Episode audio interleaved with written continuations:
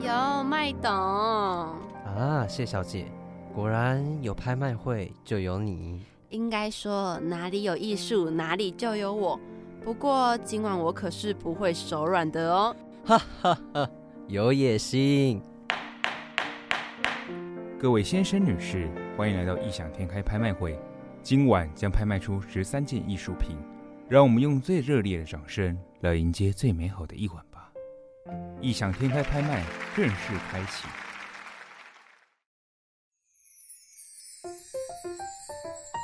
Hello，大家好，这里是 FM 八八点五异想天开，我是主持人 Shelby，我是主持人 J。好，那其实大家各位听众有在关注异想天开，应该都知道，上个礼拜其实又回到了 J 跟小麦，就我们麦董的直男趴。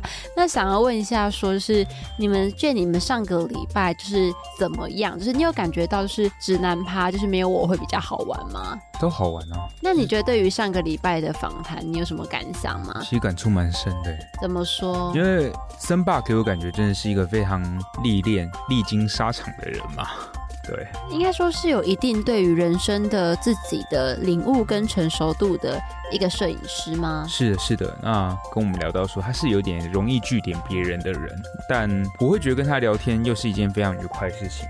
哎，可是刚才就是虽然这是有点小岔题啦，但是我刚才有听到 J 讲说，就是容易据点别人的人，就让我想到，其实好像生活中很多那种比较不善于言辞，或者是比较木讷一点的朋友们，好像其实都是温暖的人，你不觉得吗？这是真的，因为太会讲话吗？其实有时候太花里胡俏了。对对对。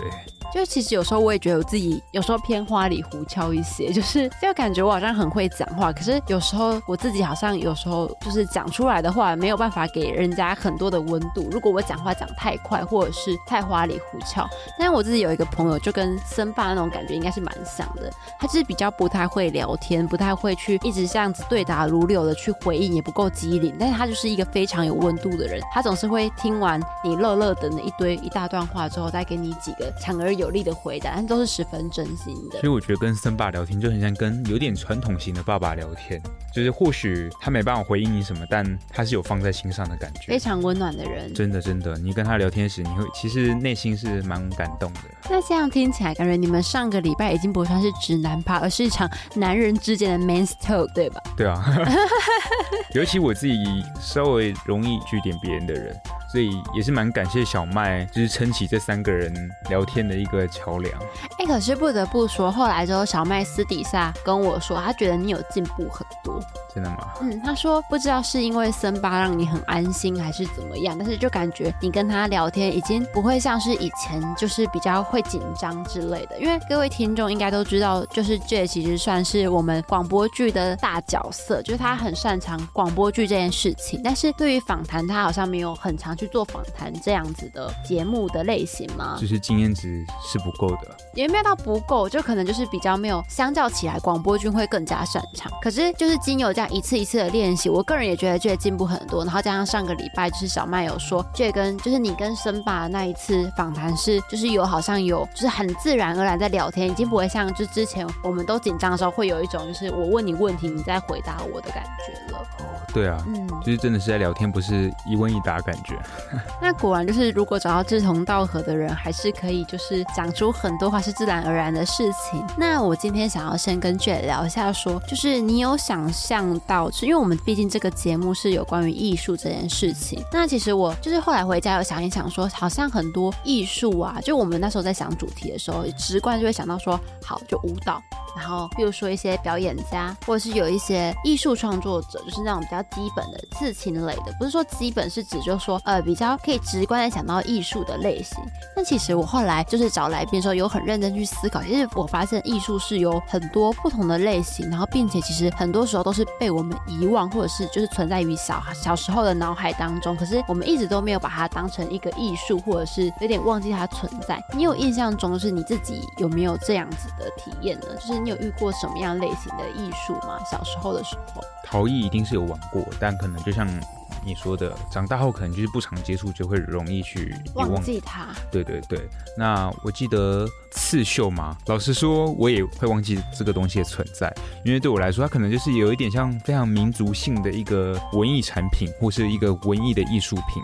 一个标志，一个文化对对对对对，它就是一个文化标志。当我看到小葵的一些刺绣的一些作品的时候，我其实心里突然有一种，熟悉感。对对对，突然想到家里的一些那个奶奶啊，或是外婆，他们以前其实很喜欢做这些东西，或是喜欢在衣服就是做一些装饰。那那时候看到时突有一种时空背景往回跑的感觉。我自己是小时候的时候，因为我最近在想就是来宾这件事情，然后一些就是计划主题，然后我就想到，其实我自己对于原住民的文化都是情有独钟的，因为我觉得他们的东西超级酷，而且我之前小时候的时候还很疯，我喜欢那种就是野兽死掉过后的标本，你知道山枪吗？知道知道然。后他们的屁股尾巴有时候会被就是原住民朋友会拿来做成那种吊饰或者是一种战利品的象征。然后之前因为我我的外婆家在花莲，然后花莲就有阿美族跟卑南族，我不太确定，但是好像是就是有那两族的朋友们，然后我就会去参观他们的一些文化祭之类的，然后就有就会去看他们的一些文化，然后我这时候才想到说，其实这种东西也是一种艺术，然后其中我自己个人最喜欢的是他们的石板屋文化，还有一个就是编织，因为我觉得他们的编织都是充满着很多不一样的色彩，然后很多民族性的东西，然后这样其实我自己对于编织这件事情是情有独钟，因为我很喜欢一个线条或者一种毛线在你手上开始变成一种真正的物体跟形状的感觉，所以我对于这件事情是很有兴趣。我可能没有办法像雪儿比一样，就是有这么多的文化去了解编织，但我对编织可能就是以前那种家政课，然后不是大家要做那个，我记得不是有个棒针，然后去做编织，你是说就是一个横竖，然后这样嘚嘚嘚嘚的那种就是？听说是入你有你门款的有你，有织过什么？然后就织围巾吧，而且织的还蛮丑的。好，其实那我们现在先破题一下好了，就是我们今天主题就是编织这件事情。用心感受，用心阐述，用心打造，都是艺术作品的创作过程。作品中都有创作者的初心以及人生的写照和经历。现在就一起出入异世界，一起用心陶醉在其中吧。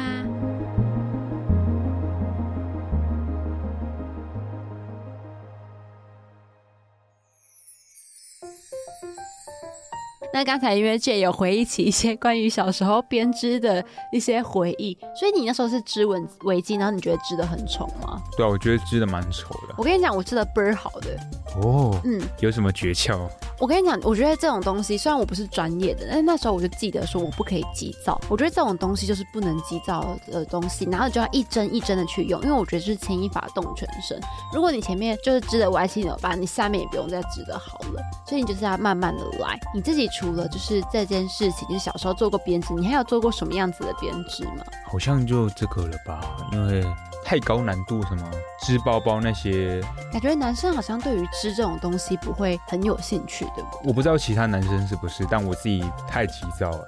就我可能前面一开始这个一定很认真编，这是有分数然后很认真编，编到后面说来不及了，因为上课可能都在玩，嗯，因为玩到一半就说 我哎超懂。嗯在问哎，你这看这超酷的啦，然后我们就开始不要乱然后。你就完全不知道顺序跟自己知道哪里，对对对？然后你可能玩嗨了，然后后面想说来不及了，这个东西要教，你就赶快乱编乱编，然后可能到弄到后面就很丑。其实我自己就是很反差的，因为我感觉是一个大拉拉的人，但是我很喜欢这种编织跟缝纫的东西。我到现在还会自己缝钱包，但是我缝的很丑啊，最后就是得到的人都是我爸，因为我爸不会嫌弃这件事情。然后其实我前段时间很想要去尝试那种日式的编织，我不知道是不是真的叫做日式啊，就是那种你知道他们会拿两个针线棒，嗯然后就把它变成一种就是一个包包，或者是怎么织怎么织变成一个帽子这种编织。好像有看过，就是其实最近有开始在流行起来的感觉。然后我原本是想要去练习的，然后我看我很多朋友都有在去进行，然后好像也织的还不错。然后可是我就发现我自己好像有点没有那个天分吗？感觉好像如果在做更高深的一些工作，编织的工作的话，就有点开始就是抓不着头绪。我觉得可能是因为完全就是差异甚大的东西是要花时间去习惯的吧我。也是这样觉得。你说的那个嗯是不是很多樱花妹会开什么编织的账 Oh？my gosh！你竟然说樱花妹，我啊快笑死！好吧，就是我看到很多樱花妹会做那个，然后就是做的很漂亮，然后他们会开一个饰品的账号，我跟你讲，就就很像是那种少女漫画里面，就是如果当天什么白色情人节，然后日本人不是很爱搞这招，就是高中生告白，对对有时候就要送出什么自己手工织的那个就是围巾之类的嘛，那是我超级向往的。我觉得可以自己制造出一个东西，是一个超级酷的事情。然后尤其尤其就像是这种我很喜欢那种针织材质的东西。有，现在雪儿比就是穿对我身上针织衣，对我现在都穿的针织，因为我很喜欢这种针织材质的东西，所以我就很想要自己去创造一个东西出来的感觉。但是我一直都摸不着头绪，因为这个对我来说真的是太复杂了。那我想大家如果对编织这件事情也有兴趣，然后可是又跟我一样不知道从哪里开始的人，应该对于编辑也是一个头两个大，对吧？我突然想打岔，分享一个很好笑的事情。刚刚你说情人节送编织的东西很浪漫，我突然想出卖掉我哥。你说 之前我哥第一任女朋友送给他编织的围巾，然后后来他分手之后，他很气那女生。那他详细剪掉啊？没有没有，他详细过程不讲，因为我哥不会是特别毁坏物品的人，他是有点懒惰的人。可是他把它拿去交换礼物，把它换掉。太嚣张了！哎、我觉得这个很不得体，这个这个太伤人了吧？然后后来他班抽到一个女生，就是抽到他礼物那女生是一个是一个参加这个活动很认真在送礼物的人。嗯就是那女生准备很多东西，虽然抽到不是我哥哥，但他会觉得好像不太好，嗯然后就另外再买一个比较贵的东西给他。可是我哥没有跟我说那什么东西，哦，他就还是有个良心，嗯对。可是我觉得很好笑，那我觉得其实像，我觉得这个有说到是，我觉得手工的东西是最饱含心意，对，所以我觉得你哥会对于就是编织这个围巾这么就是想要马上把它结束掉，原因可能是因为就是这个围巾可能充满着就是曾经很多的爱意吧，我不知道。有可能。嗯，那其实因为我想，就是像刚才前面说，就大家应该对于编织这件事情，应该都是一头雾水的状态。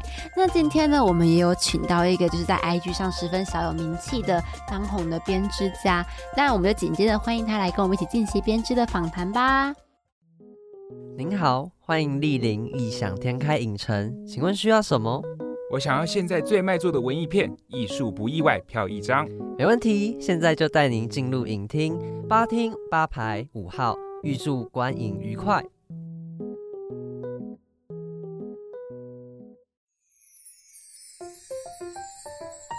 Hello，欢迎回到异想天开，我是主持人 J。我是主持人 Shelby。那我们今天邀请到了一个编织专家，好，那我们欢迎 Mandy。嗨，大家好，我是 Mandy。那我想要问一下 Mandy 说，Mandy 你是从什么时候开始从事，就是接触到编织这样子的艺术的？嗯，是那个疫情正严重，所以就是大概前年的暑假吧。这么嗯近哦、对，很近。那你为什么会想要开始就是去接触编织呢？其实就只是在家没有什么事情可以做，然后就想说和妹妹一起就是找点新事情，然后就网络上买了几球毛线来，然后就是摸索一下，发现自己好像蛮上手的，对很有天分。对，然后就就是继续这样玩玩下来了。那当初你是看着教学，还是有特别去买什么书籍然后来学吗？还是就是直接看 YouTube 之类的？嗯，就是看 YouTube，因为其实还蛮方便，就是搜寻都可以找得到，然后就是看着影片，然后慢慢的学。其实我刚刚比较好奇的是，就是在家里有这么多事情可以做，为什么是想要做编织呢？是小时候有什么样的一个契机嘛？哦，小时候就蛮常接触手工艺的这方面，然后之前国小也有玩过棒针的，也是毛线编织这样子，然后想说长大了换换那个工具，换用钩针看看。棒针跟钩针的差别？棒针就是像可能卡通可以看到老奶奶在做，就是两根棍子这样子 勾的，就是棒针。钩针的话就是一个小小的钩子，比较小巧，也比较方便一点携带。那除了就是编织以外，就是 Mandy 还有做过怎样的手工艺吗？就是很好奇这一点的感觉。有做过袜子娃娃、羊毛毡也有，然后一些布织布啊，差不多就是这类型的。那为什么会想要就是把编织变成一个工作的感觉？那像羊毛毡，好像大家其实也有一些人会想要把它当成一种副业。那为什么会想要往编织这里去就是深造呢？应该说之前玩过的那些羊毛毡，就是比较小时候，就是国小、国中的时候，啊，因为疫情现在也比较严重，那时候真的是没有什么事情可以做，那做的蛮上手的，那也是现在比较容易可以跟大家分享这个东西，然后大家好像就是身边朋友觉得哦还不错耶，就是反应也蛮好的。对对对，然后想说也买了这么多的毛线量堆在家里做出来的东西，好像一直堆着也不是。看 如果朋友有兴趣，然后想要跟我买，我就想说哦好，那就进而对进而就开了这个账号这样子。所以就感觉你身边的亲朋好友对你变成是编织的创作者是正向的反应，这样子吗？那个时候是还蛮正向，毕竟就是一个新的一个重心嘛，不会在家整天无所事事，至少 有个事情可以让我就是一直做。其实因为我们之前上上个礼拜的时候有访问到一个刺绣的老师，然后他说他一开始的时候也有尝试过编织，但他说他觉得很痛苦，因为他觉得他完全没办法上手。可是 Mandy 跟他讲的感觉好像是很。有天分的感觉，一下子好像就做的好像也蛮称心如意的感觉。刺绣那个老师是说，编织这个东西要蛮有耐心的，而且动作都要非常细致，所以他可能就没有那个耐心去做这件事情。可是听 Mandy 这样讲，感觉就是一个短时间就上手一件事情，就很有 talent 的，就真蛮有天赋的。那 Mandy 是多久的时候上手？是你就是开始做多久就开始发现你好像可以做出一些什么东西来？其实，在疫情更之前，就是有稍微尝试过，但是就是很卡啦。这话那那那阵子就有放弃，只是后来刚好又想说再试试看好了，然后就慢慢有抓到诀窍，就发现好像可以啦，有信心有。刚刚是说这段时间是看 YouTube 的影片学习，是就大概可以初步是花多少时间上手的？嗯，那时候是比较认真的话，就是一两天吧。可是因为你一开始一定就是你的力道可能抓的也不是太好，做出来的东西其实还蛮丑的。对，那你是后来是慢慢的抓力道，慢慢的练习，熟能生巧。那 Mandy 还记得第一次做出来的成品是什么东西吗？那时候做出来是饮料提袋，因为那时候看网络教学好像是钩织的方法比较单纯一点，然后那时候也毛线的材料选到很细很细的线。然后 做出来东西其实支撑力也不是很够，整个就是很松散，对，所以那就是一个第一个作品，就饮料体饮料体袋，对。那现在还留着它吗？现在还留着，收在深处。可以问一下，就是比较细的线跟比较粗的线，它们的用法差异在哪里？钩针它有分尺寸，就是有比较粗点，就是适合，就是每个线材对应的可能就是不太一样。细的话，可能就是适合更细一点的针。而且如果你的钩针用的尺寸不太对的话，那个做出来的那个洞缝隙会很大，所以那时候就是东西就比较松散，比较没有那么的好看，密度没有就比较不够这样。那一般就是感觉这种粗的线好像就是拿来做饮料提袋这种支撑力比较够，或是手提袋、帆布袋这种东西。那细的比较适合来做哪一些作品的呈现呢？细的话，我觉得比较适合杯垫嘛，就是像最近还蛮多人会喜欢那种比较小巧的东西，就比较适合用细线，会比较看起来比较精致。那除了就是线的粗细以外，还有其他的材质之分吗？就是其他的材料还有区分吗？毛线的话，其实还分蛮多种的，就是像我基本上用就是牛奶棉，摸起来比较柔软一点，就是一般你可能外面比较可以接触到的那种线材。然后也有像最近我也有做那种长毛，就是像冬天摸起来毛茸茸的那一种。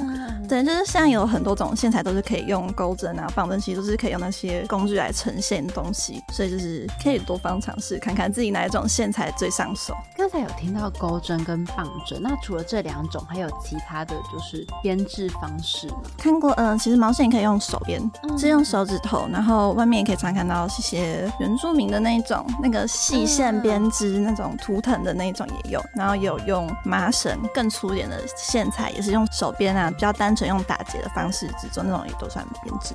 想问一下，就说那你有就是尝试怎样的编织的风格？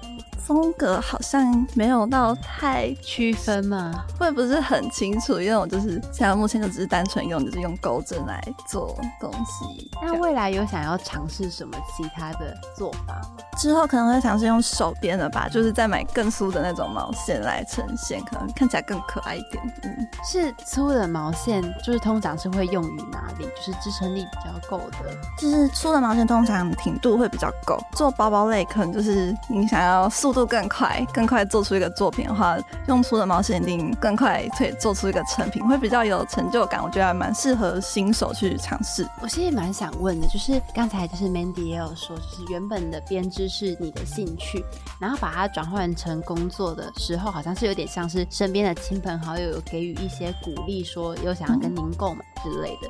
那您是什么时候开始就是开启 IG 这项就是 social media，还是开始用这件事情去做你的推广？当初只是在自己的账号，就是分享一下自己做的东西，那也是后来越来越多人就是身边朋友鼓励说，你要不要就开个账号，就是 PO 你这些作品啊？而且我自己也觉得，我好像一天到晚在自己的账号发这些东西，好像很扰民吧？对得自己好扰民哦，好像会影响到别人，又不一定每个人想看。那干脆开个账号，有兴趣的人就可以追踪，就可以看，这样子感觉比较不会打到人家啦。那接委托就是真的是蛮后面的事情。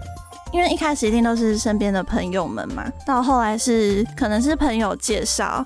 当有真的我不认识的人来询问我的时候，我就觉得哇，好像真的是自己有开了一个小店嘛，这样真的是变成一个老板的感觉。那时候好像也是大概过了一两个月开始，才会有些比较新的人进来，也是从那个时候开始会接一些客制啊委托的。其实我我觉得就是 Mandy 好像都讲的很谦虚，说就是大概一两天的时候上手，然后或者一两个月就开始有新的人进来。但我觉得这些都是很了不起的成就。就是 Mandy 用很。谦虚的口气，对对对对，轻描淡写一些很厉害的事情，没有啦。而且虽然听众朋友可能现在没有办法感觉到我们现在跟 Mandy 在实体见面的感觉，但是感觉 Mandy 就是一个很温柔，然后很有耐心的女孩子的感觉，就是的确蛮适合编织。是是是，蛮好奇的，就是说平常家人会聊对于你编织作品的想法吗？就看到你的作品会讲说，哎，觉得还不错，还不错。通常做完一个东西，我就会跑去和家人分享，说，哎，你觉得这个东西怎么样啊？有没有很可爱啊？你觉得会不会有人喜欢？然后他们就会给我一些方向，说这个东西还不错，但是你的配色啊或者什么可以再多调整，哪边可以再加强，可以做更多的花样。可能现在的人可能他会比较喜欢，然后我就会想想，然后想说，嗯，之后可以再做调整来搭配这样。那附近的朋友们有听说，就是你是一个编织的创作者的时候，会觉得很酷，或者是哇，比较新的朋友的话会觉得哇，好像有点酷哎，而且又是看到账号，好像现在经营的就是小小的有小起色这样子，很有声有色，没有啦，就会觉得哇，好像蛮酷的哦。然后现在正职，他们就觉得哇，那你副业做很大嘛。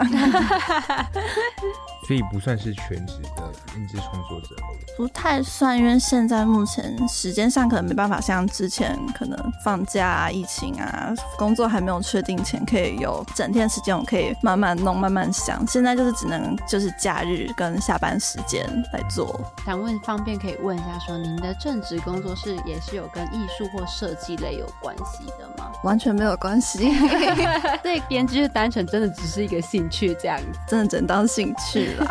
对，比较好奇的是，就是在经营这个自己的频道啊，然后在慢慢编制这些过程，就是 follow 这些作品的时候，会不会有个阵痛期，就觉得有点沮丧？这过程当中。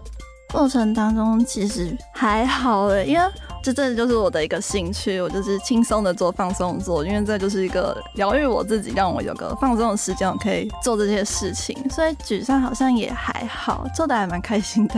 因为我们之前前阵子就是会访问到一些全职刺绣或全职的纸雕艺术家这种的，其实他们有些都会对于进去转工作会变得很痛苦，所以我在想，说不定原因是因为他们是整个生活都跟这个为一体，就是可能一个短暂的阵痛期，对他们要跨过去。可是感觉 Mandy 有把这件事情就平衡掉，就因为他自己正职的工作，然后又有一个副业，就感觉这个东西又可以变成是一种放松的一个来源。就是可能有点像网络上的会师，就是有余力就去做这件事情。对对对对对对对。那你现在这个副业会耗掉你很多的时间吗？时间的话是比较还好啦。如果有客人要跟我下定，我可能就要讲说，我现在可能时间制作时间可能要拉长，因为像之前我真的是整天的时间可以做的时候，他们就会觉得哇，我的速度怎么这么快？可能早上还跟我讲说还要什么东西，我下午就跟他说哦，我做好了，我今天可以帮你进出。对，因为我是小东西的话，我如果做多次，我可以速度很快这样子。那现在可能就没有办法，可能说我现在时间可能要拉长，就要请你们稍等一下了。那通常如果做一个东西大概会耗时多久？是平均下来的？平均下来的话，通常大概就是要基本的话，可能就是像最近做比较多的那个花的吊饰，那大概是一个小时到一个小时半左右。其他的话，小吊饰那当然已经会更快，可能半个小时就可以做出来。包包类可能就要半天左右啦。可是感觉好像就是时长不会像是真的非常非常的长的那一种类型。我以为会是什么一个礼拜做一个包包对对对之类的。对对哦这种的。大家都会觉得说，好像应该时间要更长，然后我怎么那么快？应该说我想要赶快把东西做出来，我很想要看到那个成品是怎么样子的，我觉得很赶、很赶、很赶，然后把自己逼得很紧，然后把它做出来。那目前有没有就是大家最人气会想要请您克制化的东西是什么呢？最常收到什么样的作品？作品要求这样。之前有一阵比较多是手机袋、手机斜背包那种。应该是最近吧，大家好像也喜欢什么手机背绳啊、提袋，对对就专单纯就只是放手机。那个阵子有蛮多的，然后就会希望说，可能想要自己有什么样的颜色啊、花样啊，然后就会想要来跟我讨论。嗯，其实还蛮想问说，那您现在有觉得说这个副业的带给您的收入是 OK 的吗？还是它只是就是变成说会跟材料的成本就是达成一个持平的感觉？还是有赚点钱，也不会到持平，但就是可能就是花的时间上跟你 CP 值没有到这么高。其实也还可以，因为我的材料我不会像有些人会很像别的卖家创作者会比较要求那个线材可能要比较更高级一点，毕竟我那时候就是只是个大学生，我会这样把价钱也压，成本也压低一点，那我东西卖的也会再更便宜一点，就不会像有些人就是像全职的，可能价格就会拉高，毕竟他们靠这个完完全全的对，嗯靠这个为生。但是我只是富有，就会尽量把价格再压低，就是让大家比较能够接受。想要问一下 Mandy 说，就是你觉得编织家需要什么样的能力呢？就譬如说是需要有需要美感这样的能力吗？还是说设计的能力呢？其实也还好诶，因为编织就是基本上就只会有固定的几个方法勾法这样子。美感的话，我觉得可以靠自己的呃后独天养成这后后天养成，也可以自己想各种的想，你自己每个人的想法不一样，你做出来的东西一定也会不同。但是我觉得不用说一定要特别的有美感，因为你自己做出来的东西一定会是有那个独特性，喜欢的人就是真的会很喜欢。那有需要真的要很有耐心吗？我觉得要蛮有耐心的，因为我自己有尝试过叫妹妹跟妈妈说，哎、要不要一起来试试看？然后他们就是真的完完全全没办法，一直这边拉掉，就说好，都是你的线这里分开了，是你钩针的问题，不是我的。你你觉得最痛苦的点是什么？是他会会不会就是，譬如说，假如你现在看电视，然后你勾一勾，帮你设定一个情境，然后你勾一勾勾一勾，然后去上个厕所，然后回来就忘记了那个步骤，会有这样子的状况？因为通常毛线是你要算那个针目的数量，就比如说我们要勾一圈，你可能就是这一圈要勾八针。那我如果做个圆底的话，第一个是八针嘛，接下来你就要再加一个倍数，就是十六，然后在网上一直这样加加加。所以我通常就是跟我讲说，你如果要做，就是做好一个段落，你再去做你别的事情，不然你没有忘记，你就要从头开始数，这边数一二三四，你就觉得哦天啊，好痛苦哦、而且那个大小又很小，你就要很认真的数，那个眼睛也是蛮累的。那因为刚才有问到说，就是就是哪个过程很痛苦，那想要问一下说，因为通常大家应该都会不知道编织有分成哪样的流程程，嗯就像是譬如说，感觉好像大家如果想到编织，就会想到就像刚才 Mandy 有说，像老奶奶就这样编编编，然后突然间一件毛衣就出来的那种感觉。那想要问 Mandy，就是这样的编织的过程，大概会分成哪几个流程？流程一开始就是起针，起针接下来就是打底，比如说你要做包包类，你就是要一个包底要出来，然后接下来就是不断的去堆叠，然后看你有没有要做什么花样啊、换色什么，最后呢就是收尾，收尾最后还要再藏线头，基本上就是这样子而已啦。我比较好奇起针是什么意思？起针就是你要，比如说你要做个圆底吗？其实也不太一定啊。它有像起针就有分环形起针跟锁针，好真的太专业术语了，大家听不太懂。反正就是会有，通常就是有两种起针的方法，但是通常环形起针比较难一点。通常大家是起针会稍微卡住，因为毕竟你的手你拿棒针跟拿线的那个方式，你要稍微熟悉一下。像一开始大家一定最卡就是卡在起针，然后可能起针没有学好，就开始失去去了，对，就失去耐心，就不想要做了。对，所以最难的我觉得是起针，然后也是你需要花最多时间。那你熟悉了起针之后，可能就会比较上手一点。所以它算是成功与否的关键。我觉得是，因为你如果开头你真的做不出来，那你后面就都没有了。其实我还蛮好奇，因为刚才 Mandy 有说是你在某一个阶段，好像是第三个阶段，说你要开始去想说你的花样要加什么样上去的。那这个花样可以就是，譬如说，如果我今天要做一个包包，那我可以后来再去加上那个花样吗？还是我在织的时候就应该要知道，我现在就是要换这个颜色，换这个花样？通常应该说看你要制的那种花样是什么样的样式，但是也有那种你可以整个完成之后在外观再加上去。因为当然如果在外观在最后再加的话，就是会比较立体的那一种。那如果你只是想要换个颜色啊，但是一样是平面的话，那就是织的过程那个同时你就要一起弄进去了。嗯，就是要先去设计。对对对，你要先想好说你下一步你要做什么。还因为我这里想要换个颜色，那一样就是拉掉再来一次。好痛苦，难怪这个要加钱，那个都已经织好像，突然要换一个颜色，立体图案就是可以 临时起意的感觉。对对对，就是你可以突然想到，哎，这里想要加个什么颜色，那你就稍微用点小心思弄一下这样子。那其实还蛮好奇，因为刚刚有讲到起针的事情，然后我就在想说，我以前国中的时候有织过，就是用那种长方形的那种织那种板，对对对，然后织那个围巾，然后前面好像就会有一个起针的过程嘛，应该是吧？好久远了，好像是它前面好像就是要逼你就是打一个结，还是要做是，对，然后就要先做出第一层，然后第二层的做法才开始就是一直重复。对对对对对。那想要问一下，说如果我今天要换颜色的线，就可能就代表说，那你这个颜。譬如说，我这个包包基本上是紫色，我加一个粉红色的花，然后我到某一个点要换粉红色的线的话，我要再重新起针一次吗？通常可以的话，会直接就是那个针目，你如果在当，比如说一好了，你二你想要换颜色，通常可以直接在二这边，就是也是可以算是重新起线，但只是在那个针目上可以在那边直接换一个线，但是它的起针方法一定会和你整个从零开始的起针会不太一样，比较简单跟方便一点。对，您自己觉得就是最喜欢的过程，就是在这一系列编织的过程，您自己最喜欢是哪个过程？最喜欢的过程吗？最喜欢。最后收线藏线的时候，终于 就是啊，终于完成，很有成就感的过程。对，得知您有制作吊饰、编织花花和编织包包这些作品种类，那你有觉得哪一个是难度最高的？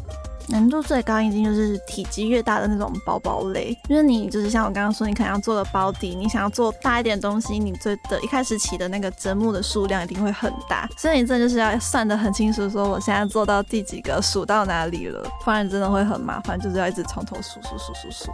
真的，那如果真的忘记的话要怎么办？就是真的忘记我自己做到哪里？嗯忘记的时候，可能就会开始这样一个一个慢慢算，然后是干脆 做到算了，让我这一圈这个小部分我先拉掉好了，这样还是得土法炼钢。对，真的，我感觉可以想象出那个 Mandy 就是在那边做，然后忘记那种很无奈的脸。对对对，哦，天啊，心好累哦。那你最喜欢做哪一种作品品相来说的话？我还蛮喜欢做包包类的，就是因为包包类好像喜欢的人会很喜欢，可因为可能比较有点特别，你外面可能不太容易会看到，所以我做出来会比较有更有成就感。对，就当有人真的很喜欢的时候，你可能看到他的照片有发，或是他真的背出去，我觉得天哪，是我做的，好开心哦！而 且都是独一无二的。对，通常我很少会再做一模一样的东西，因为我喜欢新鲜感啦。就觉得这个东西一个就好，让我要做第二个的时候，我可能会忘记说，哎，我这个东西当初是怎么做的，我自己没有记录好，我自己也会忘记。那未来会想要尝试做一些某些新的品相，譬如说毛衣之类的吗？之前有做过背心，但是我是比较大件嘛，好累哦，要 好多每个人的版型都不一样，对，比较难抓，而且我觉得衣服类，呃，毛线的材质我觉得要更讲究，那可能做的成本就会更高。我也不喜欢把价钱拉到非常非常的高，就觉得好像可能我的客群比较偏学生类，大家都比较年轻。对对对，我就不会想要做单价太高的东西，就尽量小东西为主。而且单价太高，感觉还是需要跟客人解释一堆，对对就感觉对很麻烦。就要协调的东西会更多。哎，我其实很好奇，就是跟雪比有聊到一个时尚的东西，现在蛮流行快时尚这件事情。那蛮好奇，就是编织包包会不会属于一种快时尚？我觉得最近好像真的有比较流行编织类的嘛，我是最近有比较发现比较多。像快时尚，可能像前阵子蛮流行棋盘格这种东西，对。然后那一阵子我也是，就是做了蛮多棋盘格的商品这样子。我觉得这个很看人，因为我之前去市集的时候，有跟一个原住民阿姨，然后她就是做那种编织包包，可她做的东西 不是好用的，它就是很挺，然后很耐用，然后我再怎么拿去洗的时候，它都不会坏掉那一种。可那单价也不低，它一个就要小小的这样一个包就要六百块。可是因为我每天都会背，因为我觉得它真的太好用，所以我觉得那可能就不算是一种快时尚，就好像还是要看你自己会不会常常善用这件东西。只是就比较好奇，会不会 Mandy 的客群是属于那种觉得 Mandy 做的很漂亮，那我一直换一直换的感觉？会不会遇到这种类似的情况？这样比较还好哎、这感觉就算有也不能说吧。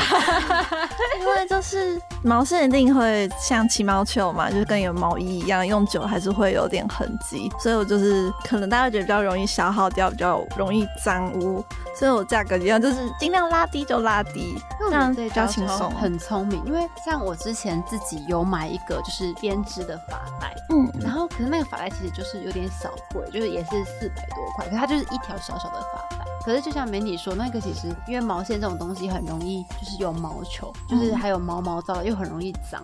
所以如果假如今天是特别贵的，我也不会想要再去买，因为我会觉得这个很消耗的感觉。所以我觉得把这个东西压成平价，然后大家都可以去负担得起的这个价格，我觉得这样的做法是很聪明的做法。对啊，那 Mandy 如果要推荐新手入门的话，你会想要推荐哪一种的作品种类会比较好入门？就好入门，好像一开始大家都是做杯垫类的，嗯，因为杯垫通常就是一片嘛，就就是平面。对平面，大家就是一直重复的一样的方式，就是你只要学会了这个钩法，那你就要一直重复，一直重复，一直重复就可以完做成出来了对，比较轻松点。如果一开始我就想要开始做编织的话，那就是我大概可以要先准备哪些基本工具呢？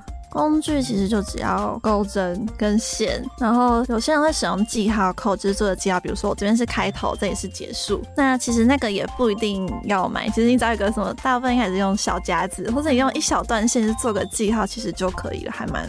啊，还要有那个针线的那个针，毛线会比较粗一点，那就是用来最后收线藏针。就比较精致的地方再把它弄进去。对对对，就是把线头藏起来而已。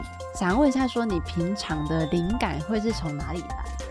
通常就是看看别人做了些什么东西，知道现在流行什么，或是看看外面就是到处逛逛，说，哎、这个东西还蛮可爱。那如果我用毛线做出来的效果会不会不太一样？那回来就会自己稍微研究一下，因为毛线这种东西，钩针啦，就是你只要知道了这个方法，你是可以自己去延伸，说我要怎么去搭配这个钩法，这样子可以想慢慢做。做做到这样子，就是用自己的因为比如说做个圆形的东西，那就是固定的方式来做。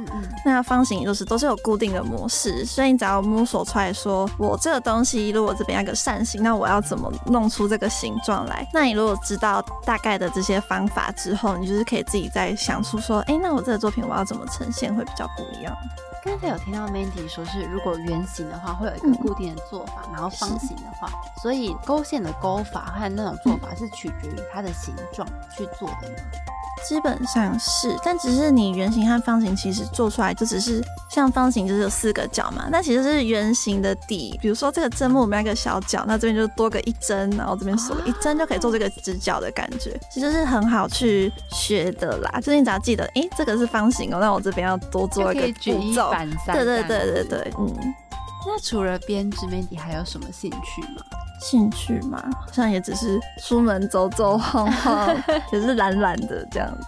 那你觉得这些兴趣，像譬如说像 Mandy 前面有讲说小时候有做过羊毛毡，然后也有做过一些手工艺，或者是平常也喜欢出门走走逛逛，会对于你在编织方面有什么效益吗？譬如说灵感的搜集会比较多吗？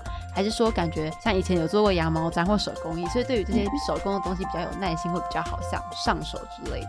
我觉得还是会有影响，毕竟你就是对这些东西有兴趣，你就会比较愿意花时间去学。但是你如果平常觉得哈这些东西好无聊，哦做这个干嘛好花时间，你就觉得那我不想要碰。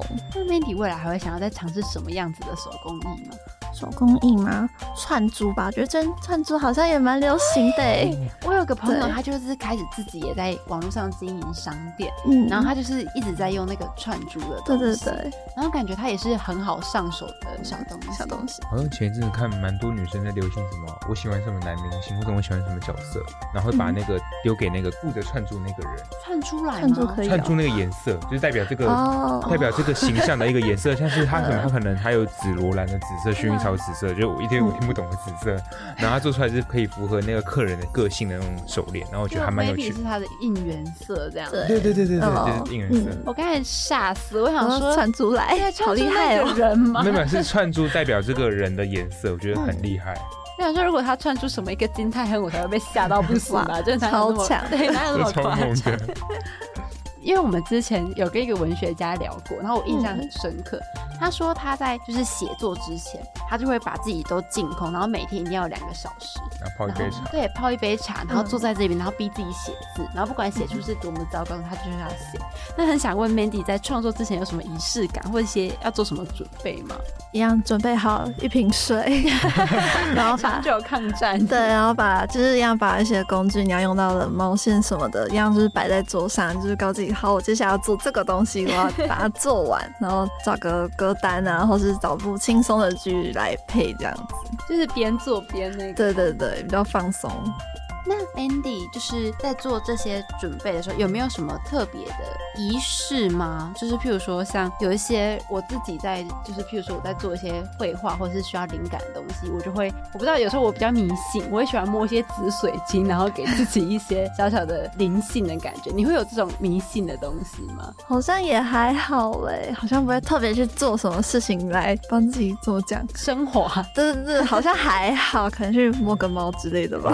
就算是至少摸猫小习惯而已。呃，好像只有这样哎，其他好像还好。日常放松啊。只有我是那种怪力乱神派，要摸紫水晶。其实还好，我在录音前我做一些有的没的啊、就喝水，然后听一个有的没的音乐，然后就把自己有点锁起来的感觉。因为感觉好像，因为我自己是会很迷信的人，我会很需要那种，就是做某件事以前要小准备。像之前高中的时候，我只要考试，我就一定要戴一个特别颜色的发圈，我就要绑那个头发。那我们蛮好奇是，哎，在这个编织的专业领域上，有没有特别喜欢哪一位老师，然后或是特别喜欢哪一个作品？好像没有到特别喜欢哪一个老师，因为我看的东西就只是通常就是划过去，哎、这个东西还不错哎，然后我也不会特别去看说是哪一位老师做的，因为嗯，我看过很多就像日本啊、韩国、嗯，中国那边也会有，所以我只是看过去，我不会特别说，哎、这个这个老师好像很厉害，我好像也没有特别去关注哪一位。所以是比较偏向喜欢这个作品的感觉。嗯，对，感觉好像就是各国的编织的文化好像也有点不一样，像感觉比较欧洲派的，好像会有他自己的一套风格。我有精品感吗？我也不知道，我很难去讲，就感觉很像是那种老奶奶的那种，就是温暖的感觉。他们好像比较那种祖母格吗？格子格子的那一种。就有点像是那种拼布什么对对对，欧美那边的话好像都是这种风格比较多，像日本的话就是好像也会有，但是颜色就不会像欧美那种那么。偏米色那种。对对对对对，比较温柔的那种颜因色为，欧美就是很跳动，对，就颜色很活泼、很缤纷。那个，那就是 Mindy 有没有比较喜欢哪一国的，就是文化？对对对对，像韩国、日本，我好像都还蛮喜欢，颜色比较温柔一点。就比较不会那么突兀的感觉。对啊，虽然我的东西好像有时候也会颜色比较饱和，比较挑一点啦，但就是看东西的，我想给人家的感觉是什么。因为之前我们可能就有跟那个学乐比有聊到，我看一些日本女孩子，她们会自己另外为了编织开一些账号，那她们的那个作品大多偏向米色，是白色比较暖色系的东西，然后觉得还蛮有趣的。可是感觉编织就是不知道，我觉得这只是虽然只是题外话，但是我觉得我对于编织的印象是从那种日本的少女漫画而来的。真的吗？真的就是像那时候，就是不是很多少女漫画会在什么白色情人节还是什么情人节织围巾吗？对对对，对对，然后要送给心仪的男孩子，就会自己在那边织好久好久的围巾，然后送给男生的那种感觉。到现在好像都还是很喜欢用这个情节，我觉得。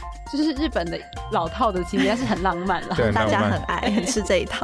那 Mindy 有自己织什么就东西是给别人当做礼物过吗？礼物通常都是手机袋，我有做过，然后一些小小的束口袋，就是有送给朋友当做生日礼物，好像差不多是这些。不然就是我通常就直接问朋友说：“哎、你有没有喜欢我的什么什么东西啊？那我可以我做给你，比较快我。比较好奇，如果有一个女孩子问 Mindy 说送给男朋友或送给朋友、送给家人，比较适合用哪一些？你会怎么回答她？这样说个个别的适合个别的，就以你自己的感觉，你会怎么回答这啊，个？感觉好因人而异哦。对啊，可是我送女生的话，你就喜欢那种可爱小小的东西，然后粉粉的对的，对，颜色很粉嫩的那种。男生的话，可能就比较推荐实用一点的嘛。可是男生好像比较是什么饮料替代那种，装个 装个水壶，提个饮料。好男性，真的对啊，男生好像好像就比较还好，毕竟男生好像对毛线类好像也不会有太大的好像都喜爱嘛觉得那种硬体设对对对，施的感他说。好像 毛线好像太软绵绵，太女生太可爱了。他们可能会更喜欢行动电源。好的，对。那 Mindy 有在接这种克制化的时候，有接到什么就是有趣的故事吗？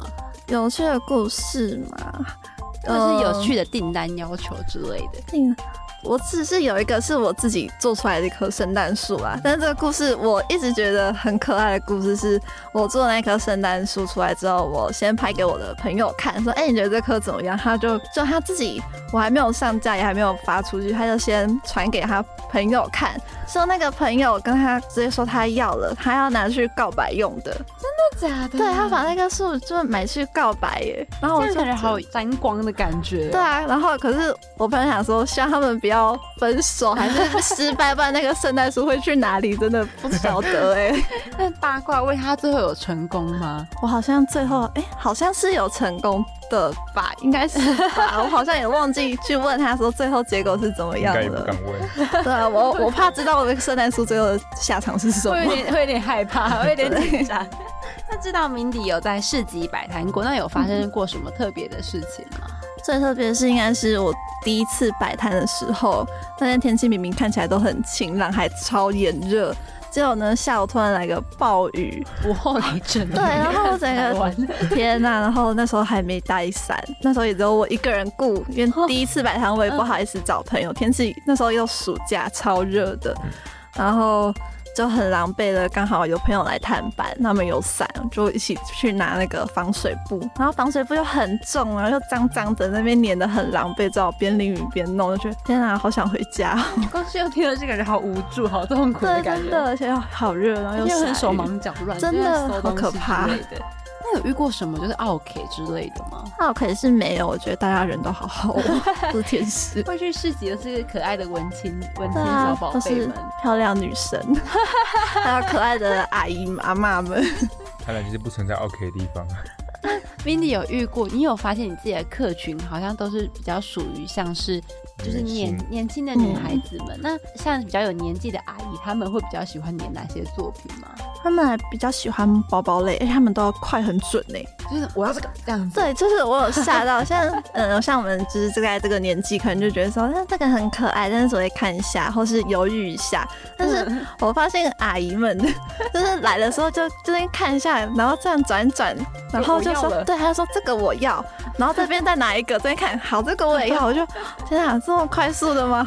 他是在测实用性吧？我觉得可能是因为他名下可能有两栋房子，不用再担心这种小价格之类的。也是有可能。可是我自己有一个很好奇，是因为我妈也是就是那种快很准的阿姨类，可是她超爱杀价的，她的杀价技巧很高超。那 Mindy 有遇过什么就是爱杀价的客人吗？也没有到爱杀价，但是有时候会问说，哎，可不可以给一点点小折扣？像我上一次最近一次的市集，因为那时候也是快要收摊了，然后就有两对很可爱的夫妻来逛，那也是一直拿着包包，有人啊，这个到底要不要买啊？她老公在旁边的说 买啦买啦买啦，然后是说因为那个包好像卖五百五吧，然后他就说那可不可以便宜一点点？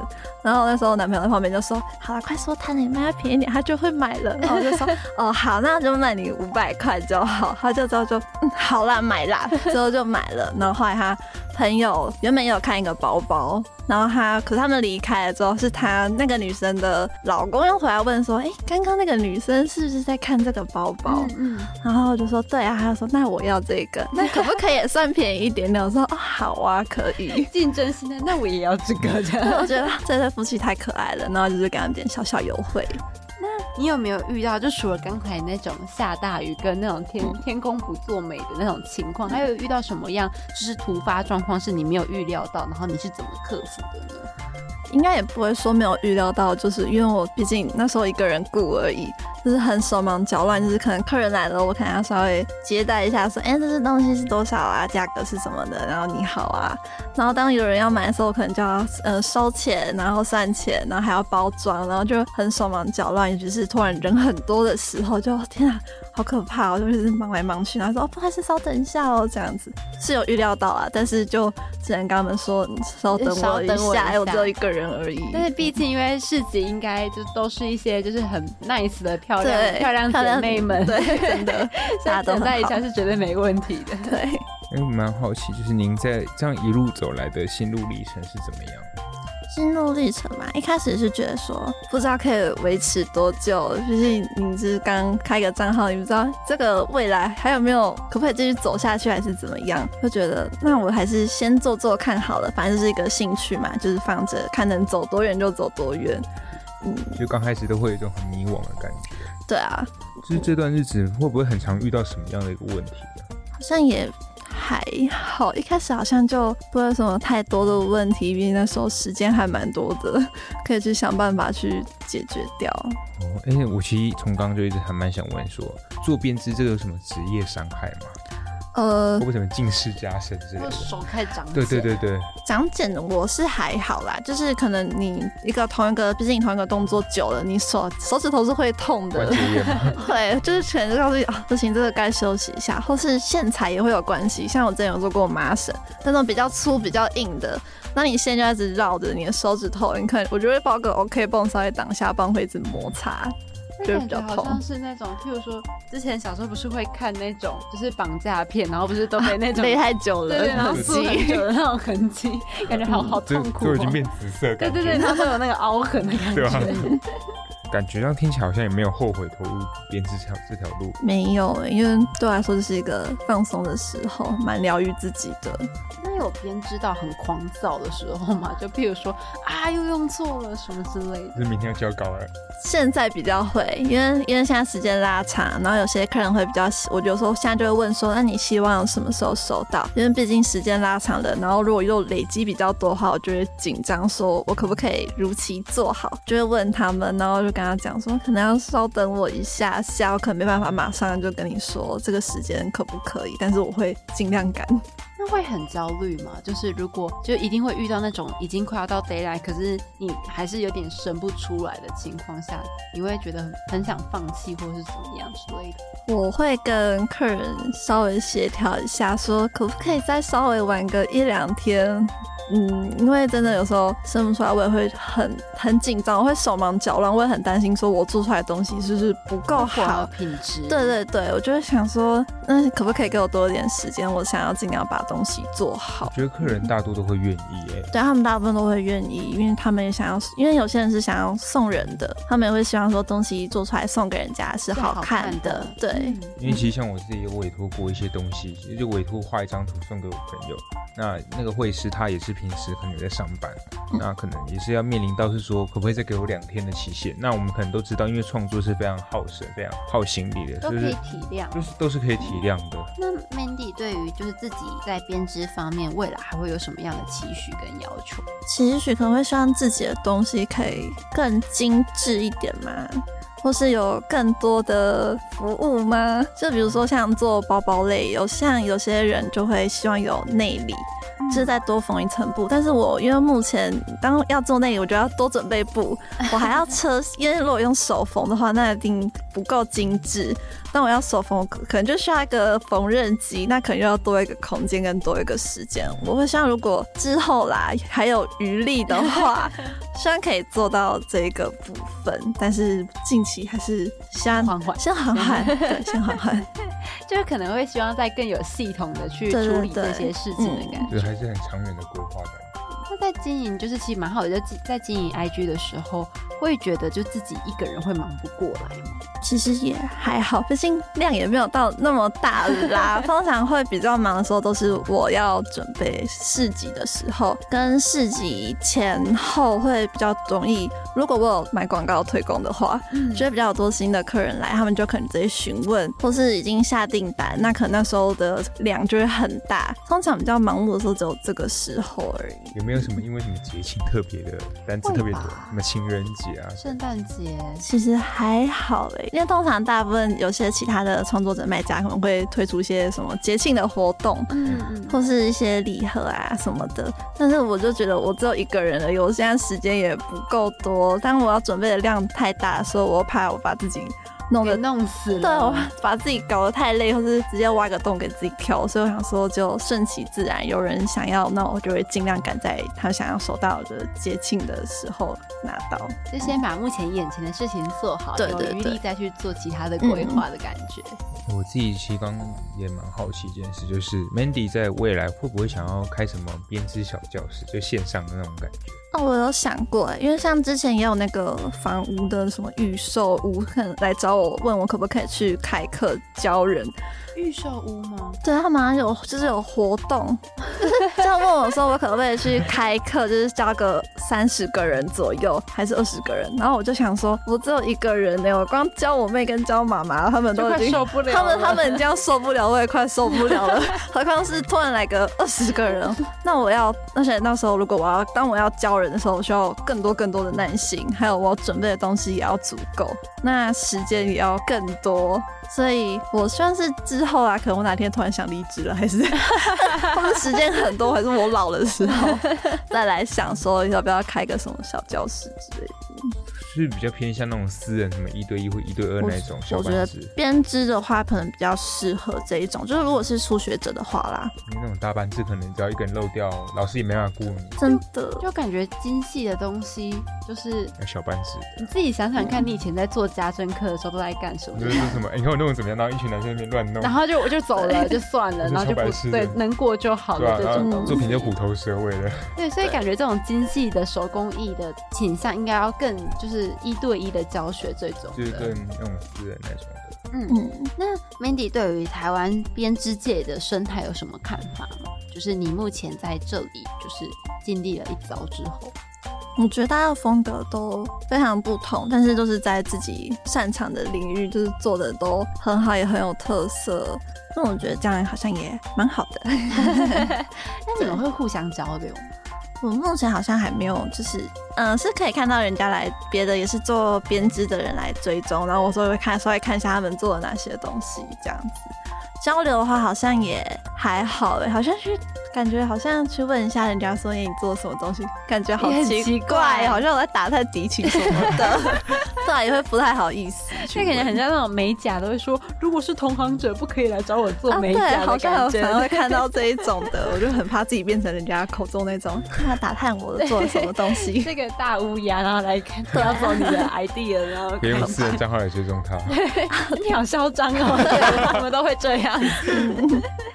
可是，因为我们之前有访问过刺青师，然后他们好像就有说，他们其实刺青师底下好像也会自己的刺青师的那种切磋琢磨，就可能他们自己也有比赛，所以会认识到。所以感觉编织是不是比较没有像这种同行之间的认识的这样子的场合？但也是有可能，只是我比较边缘一点嘛，没有太多的去跟人家交流。因为我有想过说，就是市集的时候，可能可以去看看。别的创作者的东西，或是去聊聊聊聊天，但是我真的忙不过来，不然我也很想要去逛逛。因为我第二次摆摊的时候，有我爸妈有去稍微看看，就是有谁有摆这样，然后就说：“哎、那边有一个也是毛线编织的。”我就说：“真的吗？我很想去看，但是真的没有办做不到，法因。”为只有一个人，还要包装。对啊，真的是忙不过来。但是后来快要结束的时候，那个对方就是另一个毛线的冲子又跑过来我这边看，然后这个怎么那么可爱啊？我就说那个你头上的发夹也很可爱。他说 哦，这是我自己做的。他说我就在前面有跟你一样都是卖毛线编织的。我说 原来感觉市集就是一群漂亮宝贝，然后很温暖的地方，好爱狮子。那反正呢，可能就是同好会这一部分，可能也是放在之后，可能比较心有余，然后立野组的规划了。对。你有期许，就是台湾的编织生态界有什么更进步，或者是你觉得就是更值得嘉奖的地方吗？更进步可能就是希望更多人可以看到说，嗯，嗯，编织的一些价值嘛，就是不要觉得好像是老人家在做的这样子，或是不要觉得说。哦，好像很简单，只是你不是就勾毛线这样勾一勾啊？毛线的成本不是很低吗？那种卖卖那这么么贵贵什么之类的，对，就很怕人家会这样子觉得。但好像我自己目前遇到的人都很好啦，嗯可，是我觉得那个价值本来就不在材料，是在那个技术跟那个美感。手工还有时间，那很累。对啊，嗯，就是时间上，就感觉其实台湾人好像都没有办法，就是很多啦，就是大部分都会有点没有办法去知道这种文化的价值嘛。可能台湾人还是比较偏务实一点点。他们就觉得可能就是因为好像也有一些比较像是机械类做出的那种编制，他们会觉得是有，对你们你们那种机械做的这么便宜，为什么手工就要那么贵？我去买机械的做的就好。可是其实那是不一样的，因为就是手工的一定是有差别的感觉。对，赞成。那最后 Mandy 有什么话想要对听众们说吗？能够尝试的时候都尝试。像我自己也不晓得说，我现在可以和大家分享我的想法、我的经历什么的。就是当你觉得这东西你好像有点兴趣的时候，那我觉得你就可以试试看，搞不好你之后会有点不一样的路。好，那我们今天谢谢 Mandy，谢谢 Mandy 跟我们分享这么多。谢谢大家。爱丽丝自从从仙境回来后，整颗心难以忘怀。终于有一天，他又看到了那只兔子。兔子先生，等等我啊！我想再回到那个意想不到的仙境啊！好久不见呀、爱丽丝！如果想去，就跟上我的脚步吧。洞穴出现了，准备跳！哇，怎么跟以前的仙境好不一样哦？哪里有人在跳舞？还有画家？这里到底是哪里呀、欢迎来到异想天开仙境，这里充斥各种艺术文化。如果你也喜欢艺术，千万不要错过。异想天开将在每周一晚上七点到八点首播。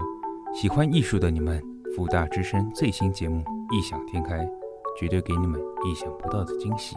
快来和我们一起进入艺术的异想世界吧！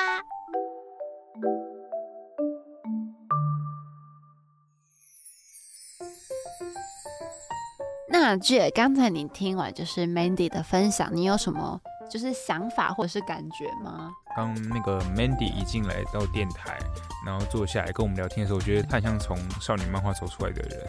其实我觉得在跟 Mandy 聊天的过程中，我觉得 Mandy 会给人家真的很有编织的感觉，是像那种编织的那种针织，就是 blanket 的那种，就是有一种很温暖，然后软绵绵，然后很可爱的女生的感觉。其实真的很适合做编织，因为她跟她对话，她很有耐心，她也会认真听我们讲话。对，而且她就是那种不晕不火，慢慢的、慢慢的听你说对。我觉得这也是编织一个很重要，一切就是很很需要、必要的特色嘛，就是温柔的，然后慢慢的去做完他该做的事情的感觉。那其中我其实对于 Mandy，我自己是觉得很欣赏的一点是，我觉得像很多创作者或艺术家，其实都会把自己的兴趣变成了一个就是行业。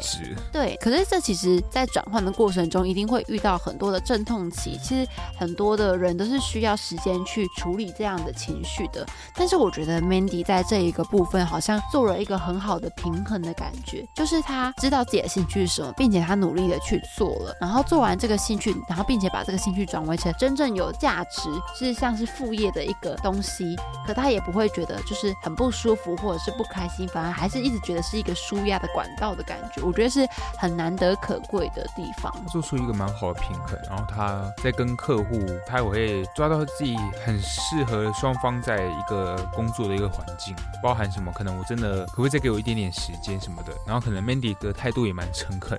那通常会去委托编织的客人也知道，其实创作是非常不容易的。那我觉得在一个互动的感觉是非常愉快的。我个人很喜欢他给人家整体散发出来的氛围，就像是刚才前面也有说，就是像 J 也有说美迪一进来就好像是一个少女情怀的人，然后我觉得他是一个软绵绵，然后很温柔的人。我觉得其实这样子的氛围的就人会让人家觉得很舒服，然后并且很喜欢，而且我觉得就是因为他这样。样子慢慢的个性，然后会让人家觉得说，嗯，怎么讲，他可以更好的把这样子的东西做出来。对，strike a balance。其实就是我们刚刚在跟他对话期间，就是他真的让我感觉到是他有在听我们讲话。然后其实这个可能在跟客户跟客人在一个互动的时的时候，是一个非常重要一个一个态度呈现。嗯，那 Mandy 就让我们感觉到他对编织以及在对委托一个非常敬业的一个感觉。我刚才也有想到，就是中间的时候，就是衔接我刚才讲的，就是我在我会一直问他说，那你有没有觉得，就是觉得啊好狂躁，或者是好不喜欢哦，又或者是某些时候好像真的想放弃了？可是你不觉得 Mandy 给出的回答，而且是发自内心的回答，都是说不会，因为它就是一个放松，它就是一个我的兴趣，它就是我一个舒压的管道。我觉得最难得、最难得、最难得可贵的地方，就是他一直都有记着他的。的初衷，因为编织其实就是他的快乐的地方，他们并没有因为把它变成了另外一个价值的东西，而导致改变他对于编织的整个感受跟想法。我觉得这个是很可以去学习，我也非常去敬佩的地方。我也是。今天听完了 Mandy 的分享，不知道各位听众有没有其他跟我们一样新的想法，或者是也被 Mandy 这样就是绵绵又很可爱又很温暖的性格给温暖到了呢？给疗愈到。对对对，那今天的时间也差不多告一个段落了，那下周也记得同一时间请进行收听异想天开哟。那我们下周见，拜拜，拜拜。